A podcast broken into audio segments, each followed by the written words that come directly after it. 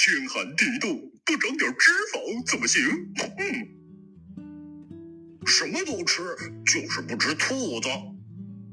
除了我，猴子是世界第一。稳住，反正我们也赢不了。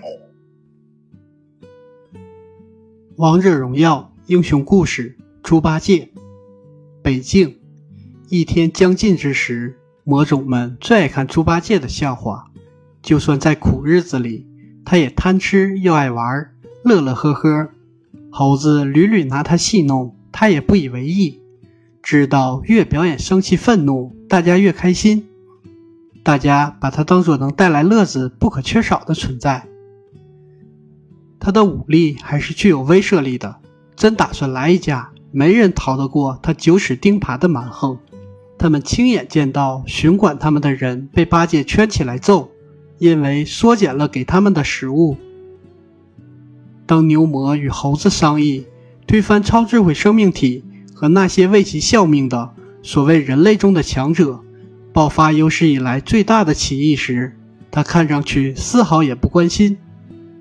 悟空心生一计，问他知不知道超智慧生命体每天都吃什么？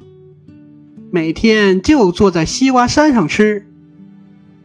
八戒就这样勇敢无畏地冲杀在了队伍的最前面，与悟空、牛魔一道掀起了起义的序幕。然而这一仗异常艰苦，很快战争间歇中充满了八戒喋喋不休的吐槽和威胁。再这么饿着肚子打下去，他可受不了，他非做叛徒不可。不久，计划真的被泄露，魔种一方陷入绝境，猴子被抓。牛魔消失不见。猴子被抓前，八戒正在偷吃储粮。当他意识到发生了什么事，抓起钉耙去追时，一切为时已晚。都是因为自己起义失势，猴子被抓，牛魔消失，都是因为自己平常懒懒散散的吧？一定是这样。所以该怎么办？下一步该怎样行动？别说该怎么办了，他一连串的思考下去，发现起义要做什么，到底为什么，自己从来都没有去想过。反正平日里仗打得好，就有瓜吃。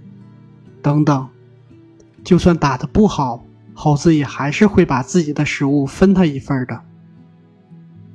超智慧生命体松了口气，据说只有个不成器的魔种在带兵了。